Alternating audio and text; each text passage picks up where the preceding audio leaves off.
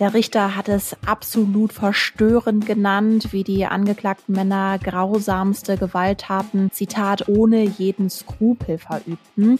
Im Missbrauchskomplex von Münster sind gestern die Urteile verkündet worden. Der Hauptangeklagte wurde wegen des schweren sexuellen Missbrauchs von Kindern zu einer Freiheitsstrafe von 14 Jahren verurteilt. Über die Eindrücke aus der Urteilsverkündung und die Hintergründe sprechen wir gleich im Aufwacher. Rheinische Post Aufwacher. News aus NRW und dem Rest der Welt. Hallo zusammen. Heute ist Mittwoch, der 7.7. Ich bin Julia Marchese. Schön, dass ihr zuhört. Heute starten wir mit einem sehr sensiblen Thema. Münster, Lüchte, Bergisch Gladbach. Das sind drei große verstörende Komplexe von sexuellem Kindesmissbrauchs der letzten Jahre. Hier bei uns in NRW. Im Hauptprozess im Fall Münster sind jetzt die Urteile gefallen. Der Hauptangeklagte Adrian V. wurde zu einer Freiheitsstrafe von 14 Jahren verurteilt. Meine Aufwacherkollegin Anja Wölker kann uns jetzt die Hintergründe geben. Hallo Anja. Hallo Julia. Wir sprechen ja jetzt wirklich über grausame Taten. Welche Eindrücke gibt es von der Urteilsverkündung? Also es wurde ganz klar herausgestellt, dass selbst für erfahrene Berufsrichter die Grenzen des Vorstellbaren bei weitem überschritten wurde. Der Richter hat es absolut verstörend genannt, wie die angeklagten Männer grausamste Gewalttaten, Zitat, ohne jeden Skrupel verübten. Insgesamt hat die Urteilsverkündung fast zwei Stunden gedauert. Kurz vorm Ende ist dann dem Vorsitzenden Richter irgendwann auch die Stimme versagt. Der beisitzende Richter hat dann übernommen und sich dann auch nochmal direkt an den Angeklagten gewandt. Das Wort unfassbar ist dabei immer wieder gefallen. Im Grunde dürfen sie nie mehr raus, hat der Richter dann an Adrian V. gewandt gesagt. Also zusammengefasst, die Kollegen, die vor Ort zugehört haben, berichten alle von einer ja sehr emotionalen Urteilsverkündung. Das glaube ich sofort. Die Richter haben ja jetzt auch lange Haftstrafen für die Täter verhängt. Für den Haupttäter Adrian V., seine Mutter und drei weitere Männer. Wie sind denn da eigentlich die Zusammenhänge? Also am besten blicken wir einmal zurück. Also im Zentrum dieses Prozesses standen Taten, die per Video über mehrere Tage in einer Gartenlaube in Münster aufgenommen worden waren. Diese Gartenlaube gehört der Mutter des Haupttäters Adrian V. Er und die drei Männer haben dort im März 2020 ein gemeinsames Wochenende verbracht. Anlass war offenbar sein Geburtstag. Und ja, über Tage haben die Männer zwei Jungen immer wieder vergewaltigt. Zeitweise waren die Jungen betäubt worden. Einer dieser Jungen ist außerdem der heutige elfjährige Ziehsohn von Adrian V. Adrian V. muss jetzt für 14 Jahre ins Gefängnis. Du hast es am Anfang schon gesagt. Auch die anderen drei Männer müssen für 10 bis 12 Jahre ins Gefängnis. Sie sollen alle anschließend auch in Sicherungsverwahrung. Die Mutter von Adrian V. wusste von den Taten und wurde jetzt zu fünf Jahren Gefängnis verurteilt. Der Richter hat davon gesprochen, dass das, was auf dem Videomaterial aus der Laube zu sehen gewesen ist, absolut verstörend sei, ja, und zeigen würde, wie skrupellos die Angeklagten seien.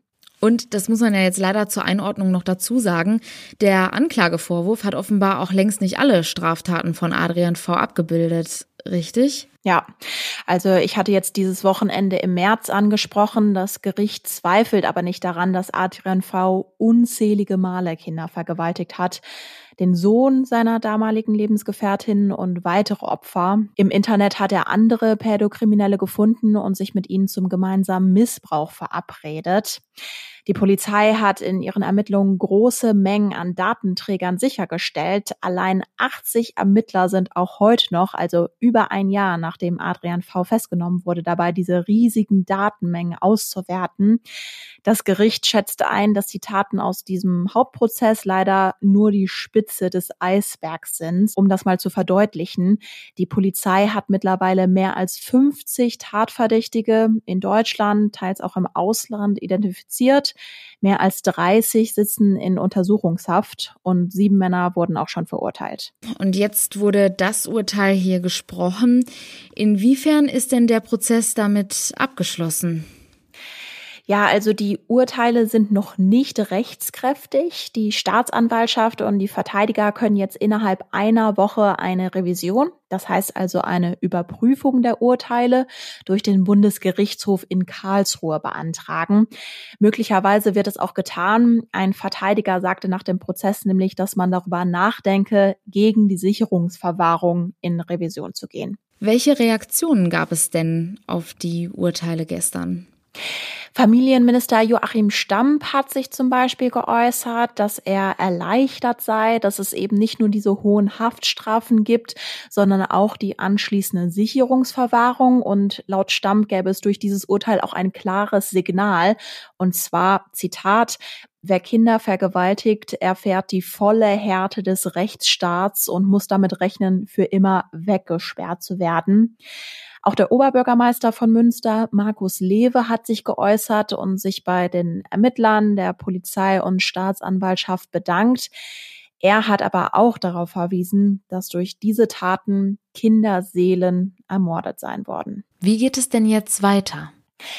Also ich hatte ja schon erwähnt, dass weiter ermittelt wird und es wird auch definitiv noch weitere Prozesse geben. Das Landgericht Münster hat mir gesagt, dass im August zwei weitere Prozesse starten. In einem Prozess ist die ehemalige Lebensgefährtin von Adrian V angeklagt und in einem anderen Prozess ein Mann aus Wuppertal. Da wird es in Zukunft also auch noch weitere Urteile geben.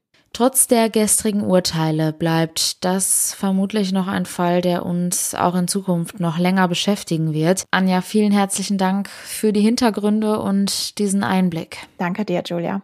Und wir kommen zu unserem zweiten Thema.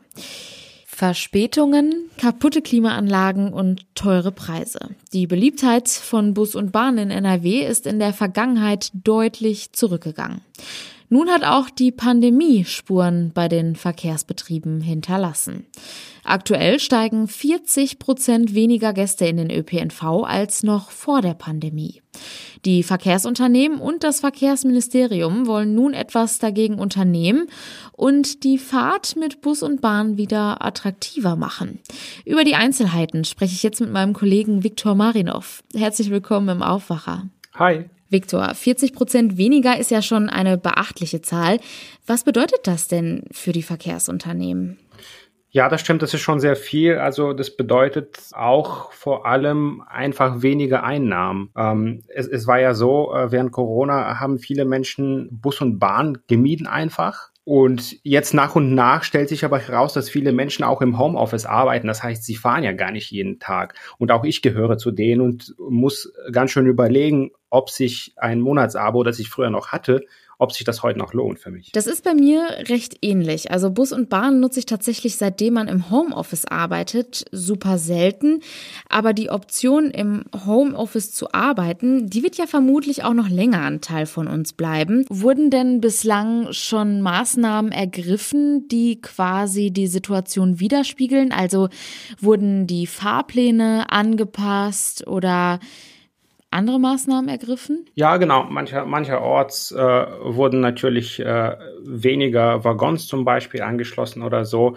Äh, Andererseits musste man zum Beispiel beim Thema Schulverkehr mehr Busse zur Verfügung stellen, weil äh, man wollte nicht, dass der Bus so voll ist wie vor Corona. Deswegen brauchte man mehr. Und das Ergebnis ist ja in beiden Fällen, das, das kostet für die Bahn entweder Geld oder die und für die Verkehrsunternehmen oder die verdienen weniger Geld, weil mehr Menschen Tickets kaufen.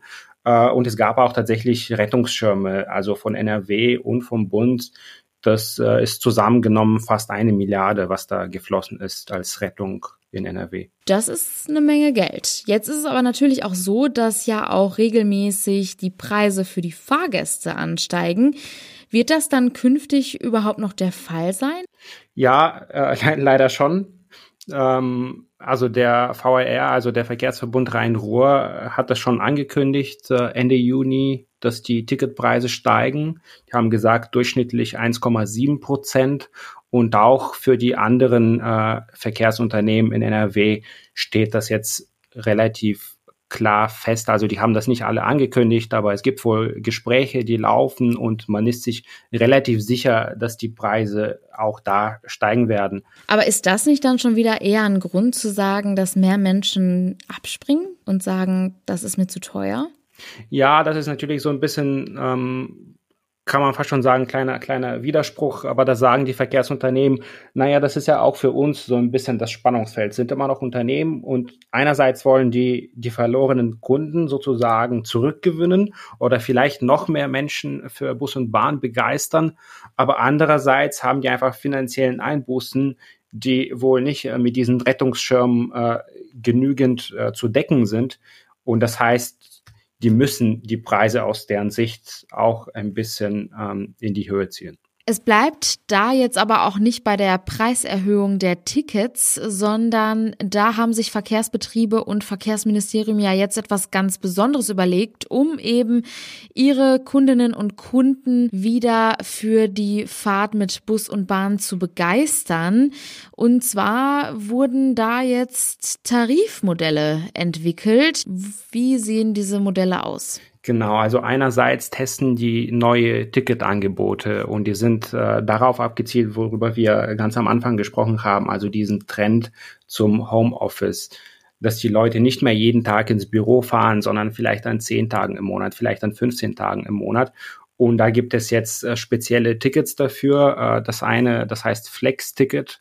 Das wird äh, gerade an Firmenkunden ähm, im VRR, also im, im Rhein-Ruhr, getestet. Und das will man auch für äh, normale Kunden sozusagen anbieten. Das funktioniert so, man bezahlt fünf Euro im Monat und bekommt dann Einzeltickets, die rabattiert sind. 20 oder 25 Prozent günstiger sind die dann. Oder man zahlt 10 Euro im Monat und bekommt einen Rabatt von 30 bis 35 Prozent. Im Grunde funktioniert das ja dann auch so ein bisschen wie die Bahncard. Also ich habe dann meine monatliche Karte, die mir Rabatte gewährleistet, aber ich kaufe dann trotzdem pro Fahrt ein Ticket. Aber aber bekomme dann einen Rabatt. Genau, dann kaufst du dir ganz normal Tickets, aber die sind halt um bis zu ein Drittel günstiger. Es gibt jetzt aber noch ein weiteres Tarifmodell. Genau, das heißt so ähnlich, das ist ein bisschen verwirrend, aber das, äh, das eine, worüber wir gerade gesprochen haben, das wird im Verkehrsverbund Rhein-Ruhr getestet. Und das zweite, das heißt 10 Tage Flex-Ticket, das wird im Verkehrsverbund Rhein-Sieg getestet. Und das funktioniert so, wie der Name zehn Tage schon verrät. Du bekommst zehn Fahrkarten im Monat und die gelten dann innerhalb eines Monats. Da ist es noch nicht so ganz klar, wie viel günstiger die sind. Und dann gibt es auch die klassischen ähm, Marketingaktionen, äh, zum Beispiel für die Sommerferien oder jetzt auch in Richtung Herbst. Und es wird auch ganz stark Werbung gemacht. Das ist ein Teil dieser Kampagne, dass die Bahn einfach mehr Werbung und mehr Marketing äh, machen will, um den Kunden zu vermitteln, einerseits Bahn und Bus sind sicher, wir sind keine Pandemietreiber und andererseits komm doch zu uns zurück. Wir sind eine klimafreundliche Alternative fürs Auto. Ja, Stichwort Klimaschutz, da spielt ja auch der ÖPNV eine große Rolle. Verkehrsminister Henrik Wüst hat davon gesprochen, Deutschland müsse wieder Bahnland werden. Wird das durch diese geplanten Aktionen künftig passieren? Also, was ist denn da deine Meinung zu? Das fand ich interessant, diesen Ausdruck, Deutschland muss wieder Bahnland werden. In meinen Augen ist und war Deutschland schon immer Autoland. Äh, aber natürlich ist der ÖPNV hier im Vergleich zu anderen Ländern schon sehr gut ausgebaut. Ich weiß nicht so recht, ob die Fahrgastauslastung das erreicht, was vor Corona war. Ich glaube, viel mehr Menschen steigen jetzt aufs, aufs Rad um und überlegen sich andere Alternativen. Aber andererseits muss man auch sagen, sobald es etwas kälter wird, werden auch viele Menschen wieder Bus und Bahn fahren, die kein Auto haben. Vielen Dank, Viktor. Danke dir. Und diese Themen sind heute außerdem noch wichtig. Der Bundesgerichtshof überprüft heute die Freisprüche zweier Bauleiter nach dem Einsturz des Kölner Stadtarchivs. Bei dem Einsturz am 3. März 2009 waren zwei Anwohner ums Leben gekommen. Das Kölner Landgericht hatte bereits 2018 geurteilt, dass die zwei Männer die Sorgfaltspflicht verletzt hätten, dies aber nicht ursächlich gewesen sei. Die Staatsanwaltschaft hat Revision eingelegt. Die Staatskanzleien der Bundesländer wollen künftig wieder Großveranstaltungen erlauben. Schon zum Start der nächsten Bundesliga-Saison wollen die Länder große Sportveranstaltungen mit bis zu 25.000 Besuchern zulassen. Für Kulturveranstaltungen mit mehr als 5.000 zeitgleich Anwesenden sollen auf Grundlage der jeweiligen Landesregelungen Vorgaben für Schutz- und Hygienekonzepte getroffen werden. Zum Schluss noch ein kurzer Blick aufs Wetter. Das sieht etwas besser aus als die letzten Tage. Es bleibt meist nieder niederschlagsfrei bei Höchstwerten von 23 bis 26 Grad. Am Abend sind dann aber auch kurze Gewitter möglich. Das meldet der Deutsche Wetterdienst. Morgen startet der Tag dann aber wieder wechselnd bewölkt und mit teils kräftigen Schauern oder Gewittern. Die Höchstwerte liegen aber auch hier wieder zwischen 23 und 26 Grad. Und das war ja schon der Aufwacher vom 7. Juli. Habt einen schönen Tag. Ciao. Mehr Nachrichten aus NRW gibt's jederzeit auf RP Online. rp-online.de